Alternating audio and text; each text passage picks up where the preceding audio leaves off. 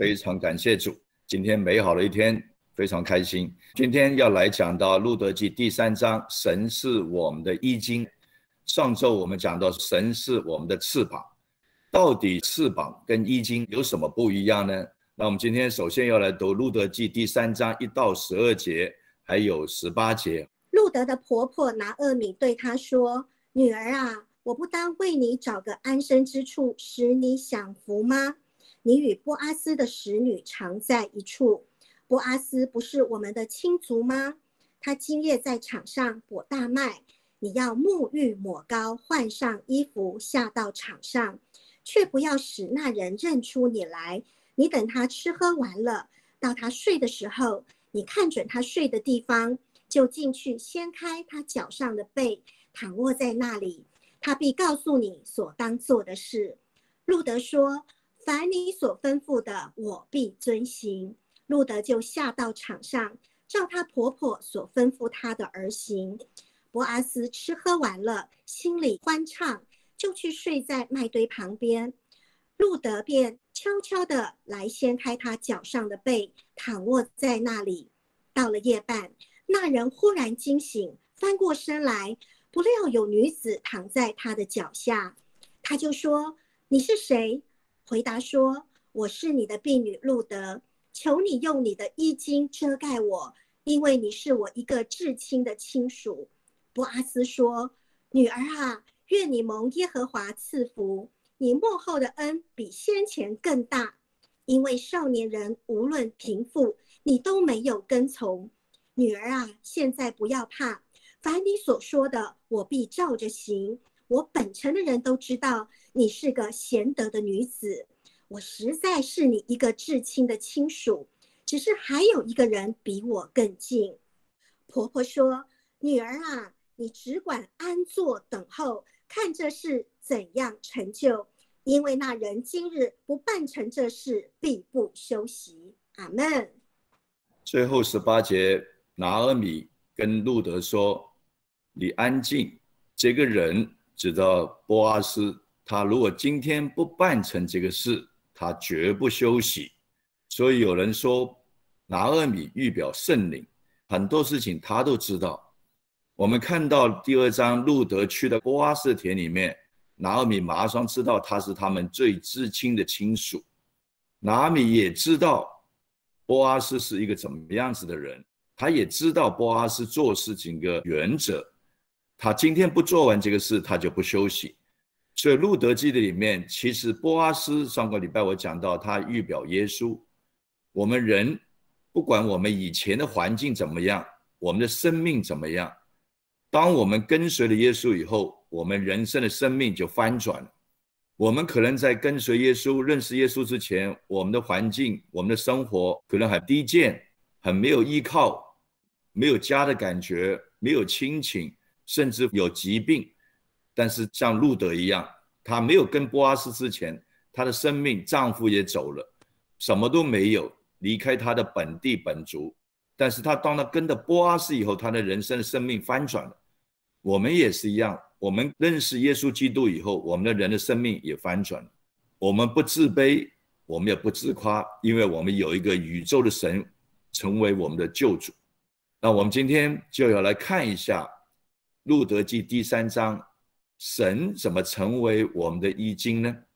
我们知道这个故事的发生，就是因为伯利恒发生了饥荒。伯利恒为什么发生饥荒？不是神没有粮食给他们，是伯利恒的人他们离开了神。当我们离开了神，世上的君王就是仇敌，他就会来吞吃我们，他就会来破坏我们。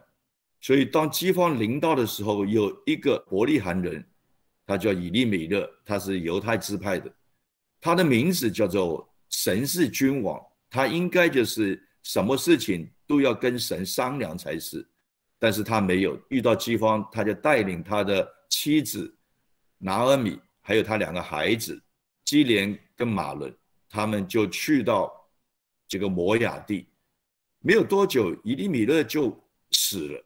因为人离开了神的道路，最后就走向灭亡。因为两个孩子，他娶了当地的摩雅的女子，俄尔巴跟路德，他们在那住了十年，两个儿子也走了，只留下两个媳妇，一个婆婆。但是这个婆婆呢，就非常注意伯利恒的情形。她发现伯利恒的粮食又恢复到以前的丰富。当人回归到神的面前，认罪悔改的时候，神的祝福再次临到伯利恒，所以他下定决心回到神的道路里面。他本来是走自己的道路，但是知道神没有离弃他，他就回到伯利恒，回到神的道路里面。那路德也跟随他回去。一回去的时候，他们发现那个时候正在收大麦。路德非常孝顺拿尔米。婆婆年纪大了，她说：“我去拾大麦的麦穗来养活婆婆。”你就一去去到就遇到波阿斯，就是当时候以色列伯利恒最大的财主。你的波阿斯非常的恩待他。波阿斯从他的仆人身上知道路德是个寡妇，她跟她的婆婆从摩亚来离开她的富家，所以他就非常恩待路德。让他不要客气，告诉他的仆人多放一点，就算路德去拿已经准备好的河捆，也让他拿，一起给他水喝，给他饭吃。你呢，临走之前还给他二十五公斤的大麦，让他搬回去。那这个故事不是停在这边，因为神的恩典还有继续下去。路德这么孝顺拿阿米，拿阿米预表圣灵。当我们基督徒。我们非常体贴圣灵的时候，我们不是体贴我们的肉体，我们要多体贴圣灵，不要让圣灵忧伤。当我们体贴圣灵的时候，当路德非常的孝敬他的婆婆的时候，你会发现拿尔米做了一件事情，他说：“我应该为你做一个安身之处，让你享福，让路德享福。”这意思什么？当我们体贴圣灵，圣灵一样会带领我们，让我们进到个安身之处，让我们能够在地上享受神给我们的福分。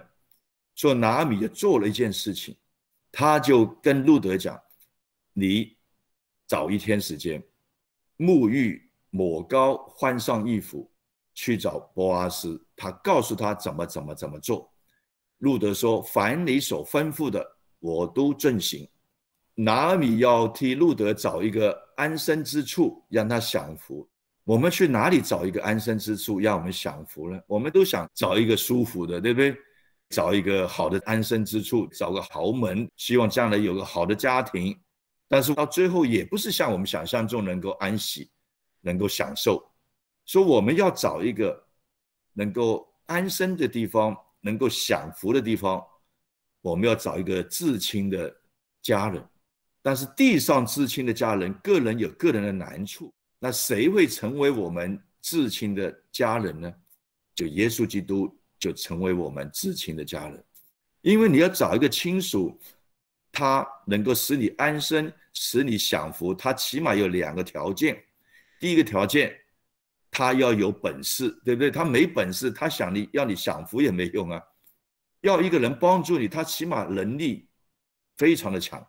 可以说是无所不能、无所不在，否则每一个找他帮忙，他能力有限，谁能够做得到这个事情？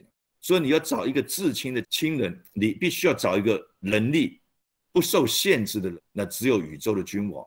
第二个条件，他必须要他愿意。如果他不愿意，他有能力，他不愿意帮你，你找到他也没用。所以耶稣基督成为我们至亲的家人，他能力无限。他也非常愿意，说波阿斯预表耶稣，所以那个是拿阿米跟路德讲了以后，路德就告诉他，你就沐浴、抹膏、换上衣服，意思代表什么？路德也有责任，他要对这个事情认真，他不随便。沐浴、抹膏、换衣服，代表我们的态度，代表路德的态度，路德的态度。认真，也代表我们基督徒，我们要得到神的赐福、安身之处。我们的态度是怎么样？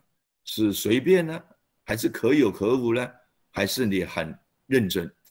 对主，我们的神非常的认真坚持。所以这边告诉我们，路德他认真，而且他顺服遵守。拿阿米预表圣灵，拿阿米跟他说的，你要怎么做怎么做，他都顺服遵守。然后他就来到波阿斯的河场，然后你跟他讲，婆婆跟他讲，当他吃够。在睡觉的时候，你不要打醒他，不要惊动他，你就静悄悄的躺在波阿斯的脚旁边。这一切都告诉我们，基督徒，我们对神的认识就能够反映在我们对神的态度上面。我们认识神是为我们的罪钉在石架上面，他拆派他的独生爱子，他没有吝惜他的独生爱子。他流出的宝血，让我们每一个人都得到洁净。只要我们愿意，就将永生赐给我们。这个约翰福音三章十六节的圣经节，我们得到这么大的恩典。如果我们不认识耶稣，我们的态度就会轻慢，就会随便。但是当我们认识耶稣，我们发现这个是天大的恩典，所以觉得惊人的恩典，那我们态度就会不一样。我们对神会敬畏。我们会亲近他，我们会凡事都告诉他，所以路德就做了这个事情，就躺在波阿斯的脚旁边，表示他非常的谦卑。然后波阿斯半夜醒过来，吓一跳，怎么有个女子躺在我的脚旁边呢？他就问他你是谁？路德反应就说我是路德，是你的使女。所以这也是我常常讲的，我们不管信主多久，我要我们要认识我们是神的仆人。神虽然高举我们成为我们是他的儿女，但是我们本来的身份就是个仆人。就像以色列百姓，虽然神带领他们离开埃及，经过旷野，进到迦南地，赐福给他们，但神一直提醒他们：你们本身的身份。是为奴的，你们在埃及是为奴的，就要听清楚神不是要伤害以色列百姓，神也不是要算旧账，不是。神要提醒人，人很容易忘记。圣经里面常常用羊来代表人，羊很容易忘记，羊呢容易忘记，而且它是大近视，它的视力不好，所以羊从头从来到尾低着头走路，它没有向前看的。因为他视力不好，所以羊必须要有牧羊人，所以我们人需要牧羊人，就像羊一样，记性不好，近视，我们看不远，我们常常遇到困难会担心，所以我们需要牧羊人。所以主耶稣说：“好牧人就为羊舍命。”耶稣基督就是我们的好牧人。我们很容易忘记，忘记神对我们的恩典，忘记我们从前犯下的错误。同样的错一直在犯，你们忘记了教训，我们也看不远，所以当波阿斯醒过来的时候，很惊慌的问他：“路德站在卑微的立场，我是路德，是你的宾语，他们是认识的。”你会发现，波阿斯一点都没有责怪他，对不对？你是个女子，怎么三更半夜跑到我一个男生的脚旁边，孤男寡女？你的道德何在？他没有责备他，还称他为贤德的妇女。这意思是什么？我们基督徒，如果我们做错了事情，我们亏欠神、得罪人，我们在神的面前认罪悔改，神不但是没有定罪我们，也没有责备我们，他反而安慰我们。说认罪是我们基督徒的权利。不认识神的人，你没有找到一个至亲的家人，你认罪没用。你找到的是没本事的，你跟他认罪，他也帮不上你忙。他有能力的，他也不一定愿意。但是我们的神，我们找到这位至亲的家人，我们认罪，他却安慰我们，他却给我们赏赐，让我们蒙福。所以路德继续讲，他是我是你的使女路德，愿你的衣襟遮盖我。这个你就指的波阿斯，愿波阿斯的衣襟遮盖他。遮盖，我前面讲过，跟保护两个有点分别。耶和华是我是我们的神，是我们的翅膀。第二章讲的，他就保护我们不受外面仇敌的攻击，他也让我们不受仇敌的欺凌、欺压或者羞辱我们。他用翅膀保护我们。一经是讲到遮盖我们在神的面，神是圣洁的。我们在神的面前，我们每一件的事情，我们或多或少都达不到神的标准。所以神用他儿子的血来遮盖我们，就跟旧约里面一样。旧约以色列的律法里面，他们有五个祭：翻祭、赎罪祭、赎愆祭、平安祭，还有数祭。五个祭，每一个以色列人犯了错，得罪了神，亏欠人，都要先不同的祭物。你的人犯罪，用牛羊的祭物来代替他，这个就是遮盖。遮盖是暂时的。不是永远的，就好像我们在学校里面读书犯了错，老师说你要戴罪立功，就遮盖是暂时的。所有的以色列人犯的错，用牛羊的血来遮盖人的罪，这是不公平的，也不合比例对称。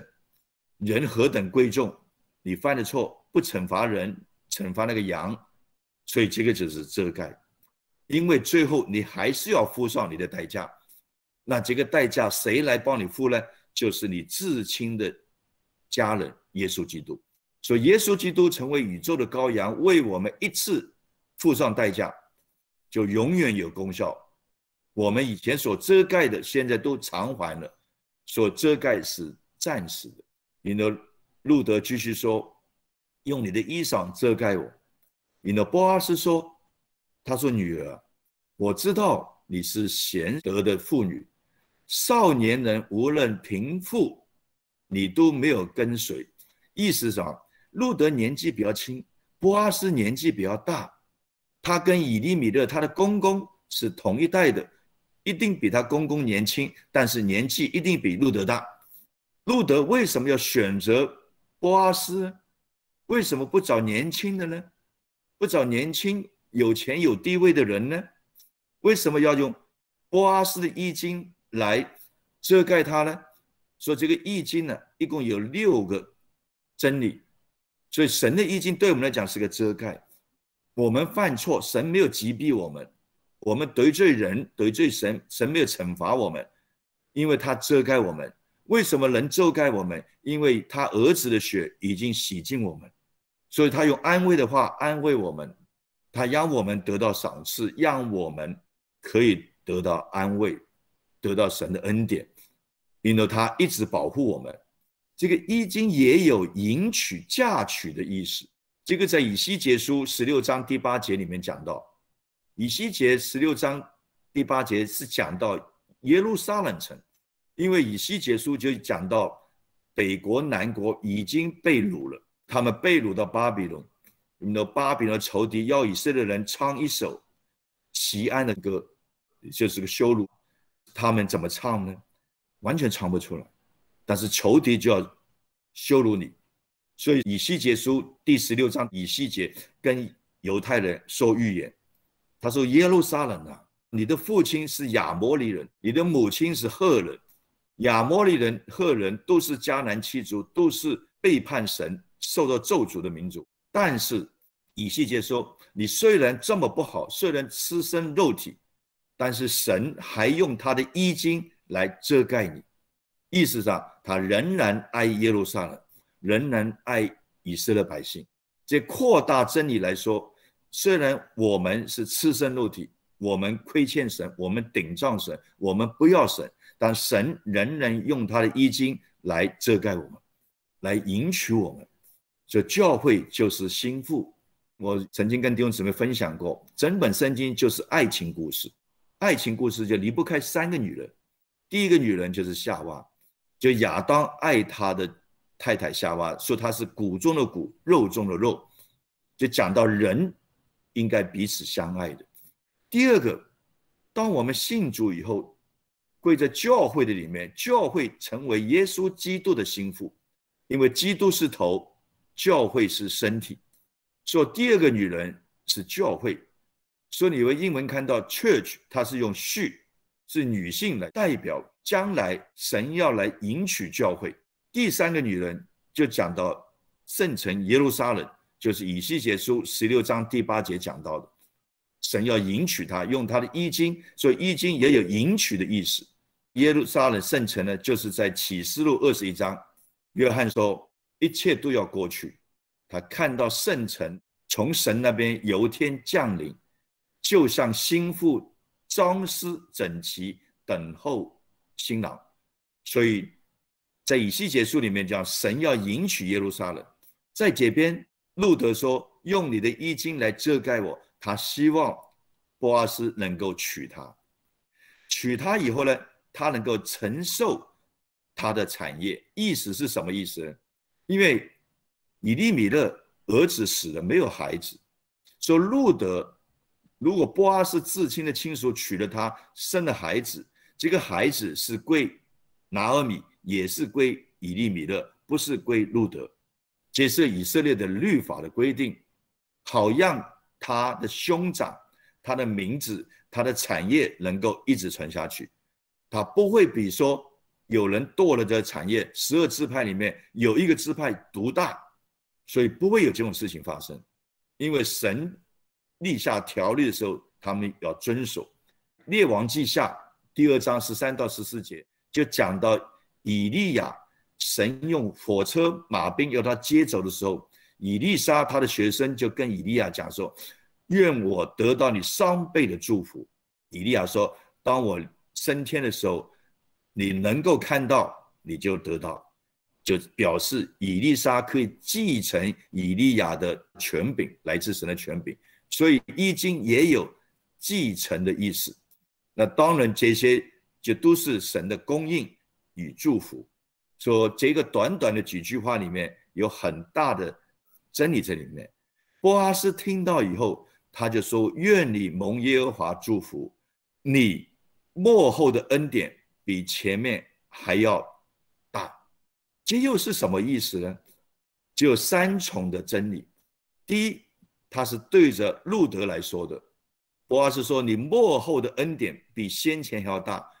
你先前只不过在我的田里面是麦穗，我还多一点给你，你可以吃可以喝。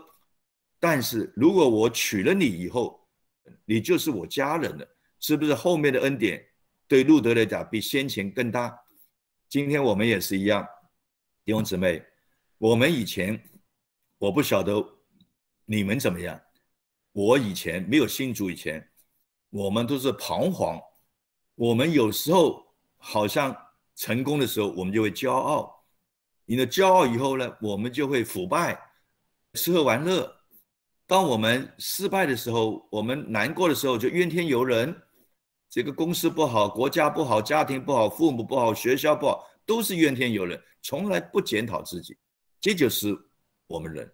偶尔，哎，有顺利的时候，哇，觉得自己不可一世，觉得自己什么都不用信，靠自己就好了。但神告诉我们说：“你来依靠我，让我的衣襟来遮盖你。”你说你以前有享受的人生，好，神说：“我算你以前有，但是你来依靠我。”你后面的恩典比前面一定更大，你想到的安息、想到的福一定比以前更大。这就是波阿斯跟路德说的话。你的这句话也有另外一个真理，因为路德做这个事情虽然是为了他，但是出发点是他的婆婆拿尔米为他的。拿尔米说：“我难道不应该为路德找一个安身之处吗？难道我不应该让路德能享福吗？”拿米一表圣灵，圣灵说：“难道叶志伟来服侍我？我难道不让他有个安身之处吗？难道我不让叶志伟有个享福的地方吗？”就圣灵亲自为我们祈祷，所以圣灵用说不出的叹息为我们祈祷。圣经告诉我们说，在我们还没有祷告的时候，神已经知道了，因为圣灵用说不出的叹息为我们祷告。所以你常说：“哎呀，我祷告不够。”这句话其实不符合真理。祷告没有够不够，祷告重做你的态度对神的认识，你是随随便便、轻轻猜猜，还是认真的？祷告也不在乎长短，我最喜欢彼得的祷告，又短又有用，对吧？主啊救我，主就救他了。他差一点淹死在加利利海啊！祷告在于在我们的态度，你不要像法利赛人，是众人面前祷告又长，跑着炫耀他自己的本事。神没有说他这样子祷祷告长不好啊，没有这样说。他说你已经得到人的称赞了，意思说一人很看到哇，他怎么这么会祷告？他已经得到人的称赞了。神愿意我们为别人祷告，你为别人祈求，神就祝福你。你为神的家，神有为你的家。所以我曾经听过一个牧师跟我讲说，他从来没有为自己祷告过，他都是为别人祷告。但是我看他的一生就是个得胜的一生，他的家庭，他的讲道的能力，真的充满了能力。所以我从他的身上看到神说的：“你为我的家，我也为你的家。”这个人到现在八十多岁，仍然非常身体强壮，到处传道，知识充满。从他身上真的看见，他没有为他的健康祷告，但是神给他个健康的身体。当然，我们可以为自己祷告，没有说不行。说路德幕后的恩典比以前更大，拿阿米得到的恩典也更大。以前只不过路德去供养他，但是我们知道路德跟波阿斯生出俄贝德，第四章就被讲到，俄贝德就跪在拿阿米的。名下，你说拿阿米的恩典是比先前更大，更大。他本来只有个媳妇，后来得到个儿子。第三个真理讲到我们，当然对我们也是个安慰。我们也是一样，我们在没有信主之前，像我跟你讲，我不知道你们是怎么样，我就是一个常常失败、骄傲、失败、骄傲。有时候好像好好成功，哦，考得不错，哦，做的好工作。但常常遇到挫折就怨天尤人，觉得自己有享受，也有痛苦，也享受不久，痛苦长久。当我认识耶稣，让神的衣襟来遮盖我的时候，遮盖我的软弱，遮盖我的羞羞耻，让耶稣基督的宝血来洁净我的时候，我发现我现在的恩典那我幕后的。恩比从前更大，因幕后我们不但只成为神的仆人，我们将来成为神的儿女，我们有君王的权柄。所有基督徒，我们活得越久，年纪越大，我们的恩典越大。跟外邦人不一样，外邦人年轻的时候很骄傲，到年老的时候就没有盼望。我们基督徒不一样。我们生命肉身肉体虽然慢慢衰败，但是我们灵里面的生命一天比一天刚强，因为我们要回到天家了，我们要见我们的父神，见我们的主了，与主同在，好的无比。所以基督徒越年长的时候，地上一切的劳苦都要告一段落了，我们要回到天家。说基督徒弟兄姊妹的安息聚会，它不是个愁眉苦脸、没有盼望的聚会。我们是一个有盼望的聚会，不但是安息聚会，还在安息聚会传福音，让不信主的家人透过这一个弟兄或姊妹的安息，让其他不信主的人能够看见我们吸了地上的劳苦，我们睡了，有一天我们会醒过来。所以安息聚会重在传福音，安息聚会不重在宣扬安息人的功德。说将来你们帮我办安息聚会，千万不要说我多伟大，千万不要讲这些话，啊，不要让不要夸奖我做这个做这个解经怎么样，都千万不要，这不是我要的东西。所以波阿斯他恩待路德，恩待拿尔米，波阿斯预表耶稣，他也恩待了我们。所以亲爱的弟兄姊妹。不管你信主以前，你的家庭、你的环境、你的财务、你的健康怎么样，你都要叫他忘记。神说：“我用我的衣襟，让没有家的有家，让没有依靠的有依靠，让没有盼望的有盼望。”所以我们要相信，这是荣耀的盼望。所以幕后的恩比先前更大。拿阿米孝养婆婆，不离不弃，我们对圣灵也是不离不弃。圣灵说的，我们就顺服；拿阿米说的，路德就顺服。我们要跟随至亲的亲属，就知道波阿斯，也知道耶稣基督。我们对圣灵体贴不离不弃，我们一生跟随耶稣基督。当耶稣基督降临在伯利恒，末世就开始了。所以现在一直都在末世里面。从伯利恒一直到加利利，一直到耶路撒冷，就耶稣所走过的道路上十字架，我们所有跟随他的人也要走同样的道路。我们诞生，我们传道、医病、赶鬼、传扬神的信息，我们最后还是要面对死亡，但神已经得胜，所以我们跟随基督，代表头元首，元首已经得胜了。教会是身体，所以头跟身体是不能分的，所以他得胜了，我们也得胜了。耶稣得胜，教会也得胜。你说教会有软弱，没有问题。我们认真体贴圣灵，跟随这个至亲的亲属不离不弃。神用安慰的话来安慰我们，神用恩典的话来对待我们，神用赏赐来赏赐我们。只要我们静候神，拿米圣灵告诉我们说，他今天不办成此事，必不休息。神对我们的事是非常看重的，看重的意思。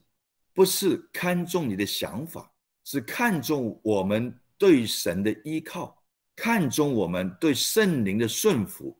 因为你做的事离开了身体，你所做的一点意义都没有。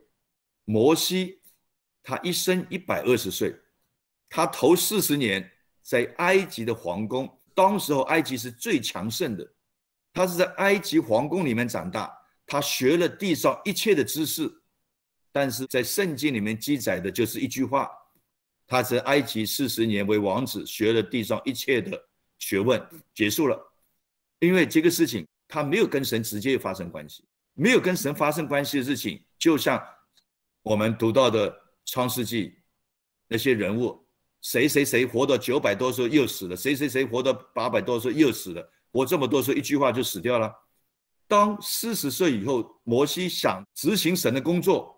但是他没有受过培训，只有热情，没有生命，就像吃奶的婴孩，自己觉得很属灵，但是他是属灵的婴孩，所以他做的事情不单只没有帮助到神，还杀了人，杀了人呢，他心里害怕，就逃走了。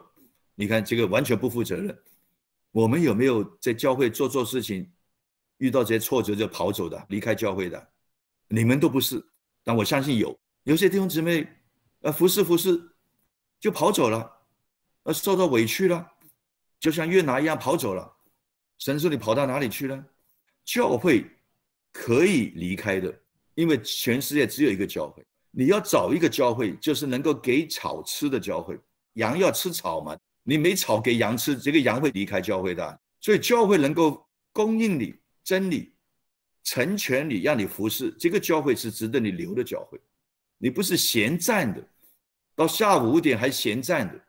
葡萄园主人说：“进来做事吧，不要闲站在那边。”那个闲站的人还说：“没人请我。”葡萄园主人：“我来请你，你进来吧。”你看他得到的赏赐，五点进来，六点发发薪水，他得到的奖赏跟早上六点进来的一样啊！你说神多大的恩典啊！所以我常跟弟兄姊妹讲说：“你找一个有供应、成全你的教会，你就应该好好在那边。”受到这样委屈是小事情，你在教会服侍，你只要向着神，教会成全你、栽培你，你就等候，神一定办完这个事情。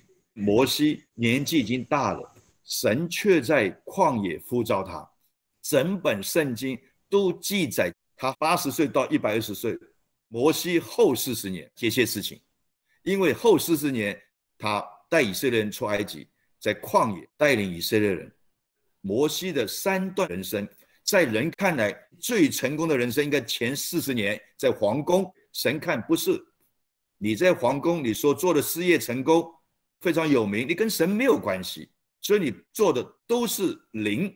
但当摩西八十岁，在人看来已经生命到结束了，神说你这个才有价值，成为神人。他跟神谈话就像。地上的朋友一样，你看他后面，因为跟神连在一起，这些所做的功传到永远。他前面四十年在地上所做的创伟大的事业，神一点都不纪念，都是零。他逃避责任，躲在旷野里面也是零。就是一句话：摩西在旷野牧养他岳父叶拓罗的羊，一句话就没有了。后面四十年，整本圣经一直到启示录还提到摩斯之歌。所以我们的人生，你要自己创业，你还是要依靠我们这个至亲的家属呢？耶稣呢？如果你依靠他，神说你幕后的恩一定比你先前的更大，他仍然会赏赐我们、安慰我们、赐福于我们。这就是神是我们的依经。下个礼拜最后一堂课就讲到，神不但只是我们的道路，不但只是保护我们的翅膀，不但是遮盖我们的衣襟，它还是我们一生的产业。就下礼拜讲神是我们的产业。今天跟弟兄姊妹分享到这里，愿神祝福我们，将荣耀归给主。谢谢大家。